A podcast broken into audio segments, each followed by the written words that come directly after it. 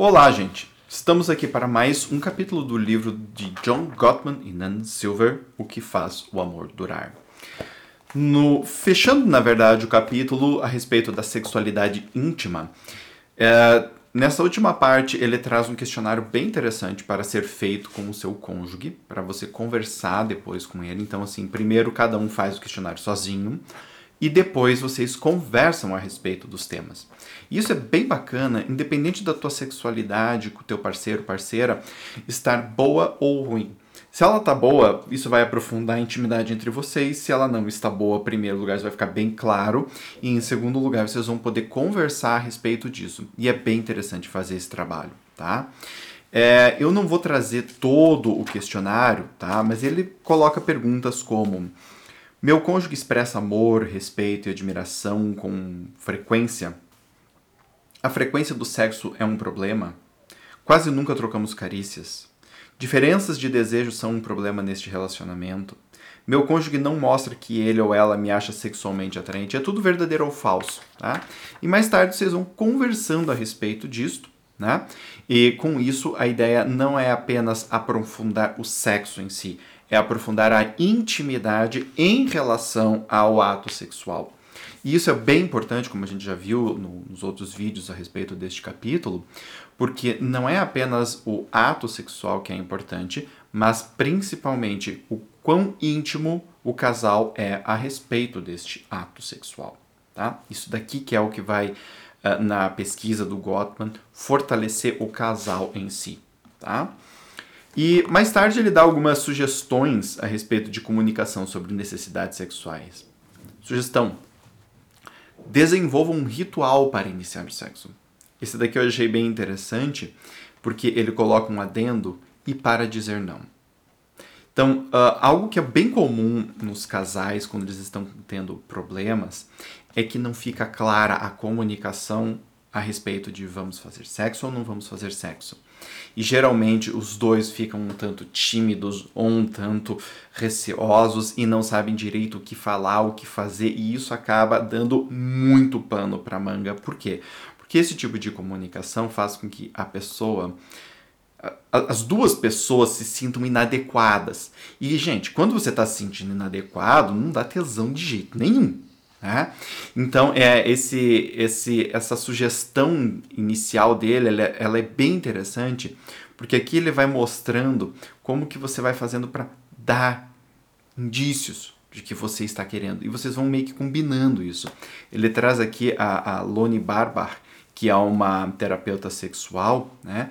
E ela vai falando assim: sugere que casais comuniquem seu nível de excitação por meio de uma escala amorosa, de 1 a 9 e o que faz com que a pessoa vá chegando do 1 ao 9.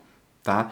Então, quando você começa a fazer esses combinados, no início isso pode parecer uma coisa meio artificial, mas quando o casal não está indo muito bem, isto é muito importante porque é o que vai ajudar a criar mais confiança. É algo do tipo assim: bom, a gente combinou que tal coisa ia ser um indício. Então, sim, essa pessoa está interessada em mim neste momento. E isso pode parecer bobo, mas quando um casal está com problemas sexuais, isso faz uma diferença enorme. Segunda sugestão: projetem seus mapas sexuais do amor. Tá? É, coloquem as palavras para fora. Tá? Evitem julgar um ao outro a todo custo. Expressem gratidão e compreensão quando o cônjuge se abrir sobre um tópico particularmente delicado. Se conseguirem conversar sobre apenas algumas dessas perguntas, ótimo. Qualquer diálogo honesto que consigam ter sobre sexo provavelmente vai melhorar o relacionamento na cama e fora da cama. Né? Uh, a ideia de mapa do amor ele explica aqui no livro. Eu não quero entrar, que eu quero que vocês leiam isso daqui que é bem interessante. Mas é muito importante conversar a respeito de coisas que são difíceis, trazer isso para a relação. E isso tem a ver com o conceito do Gottman a respeito de confiança. Quando é, eu levo algo para dentro ou para fora da relação. Para onde eu estou levando as minhas dúvidas a respeito de sexo, as minhas necessidades a respeito de sexo, os meus desejos a respeito de sexo. Para onde eu levo isso? Inclusive é interessante porque muitas vezes a pessoa leva isso para terapia.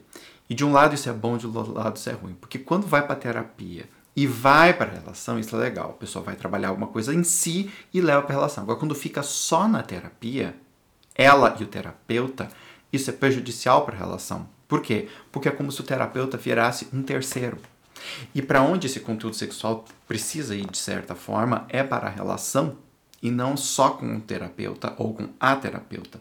Então, isso daqui também fica um adendo bem interessante, né?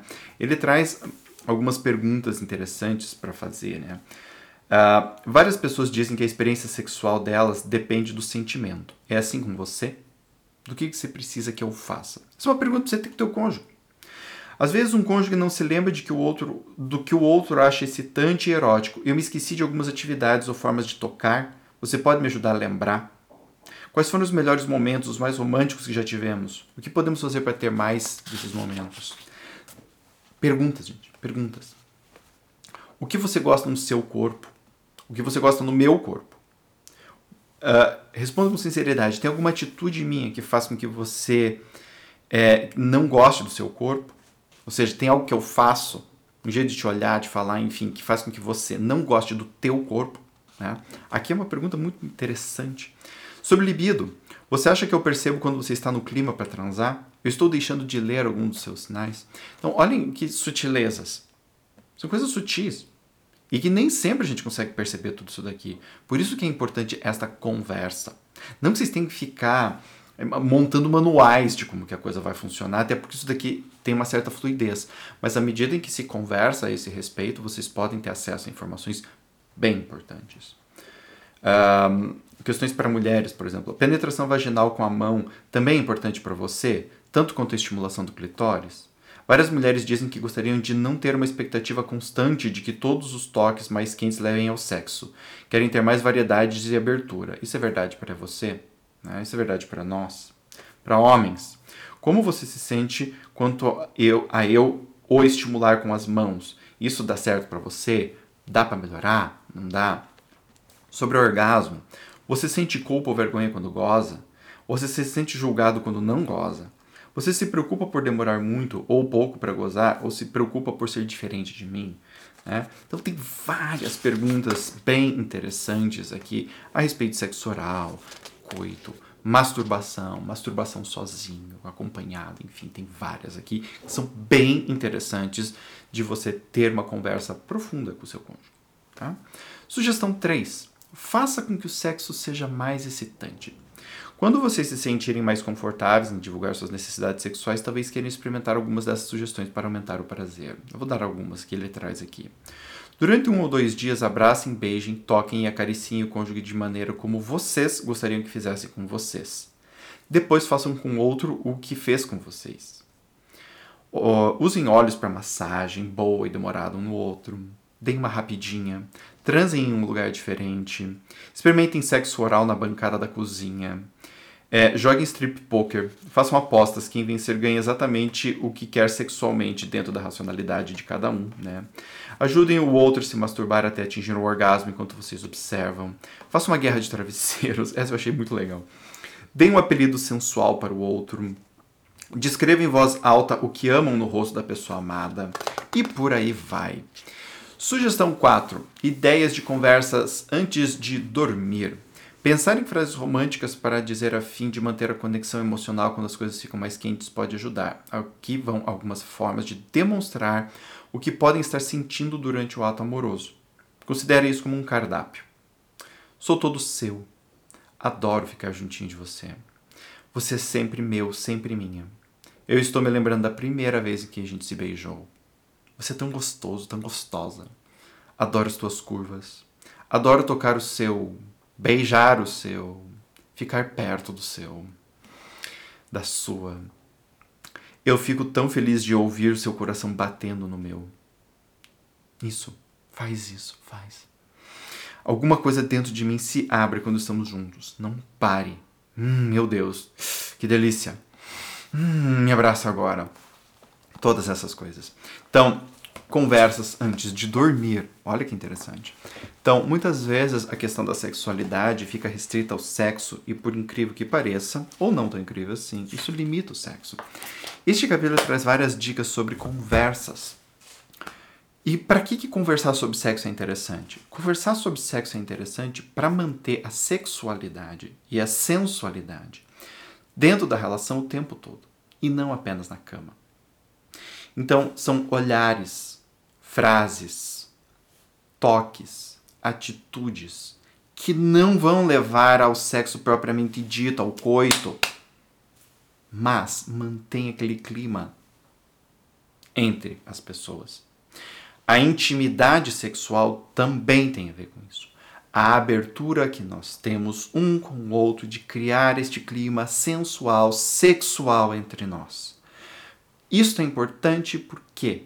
Porque é isto que mantém caldo entornando. É isto que mantém o clima, o calor. Isso que mantém as duas pessoas sexualmente unidas.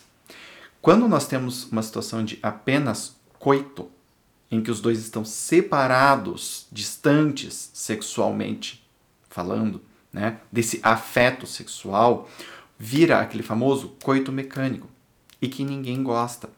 Talvez isso seja até legal uma ou outra vez. Mas isso virar um padrão acaba com a sexualidade do casal.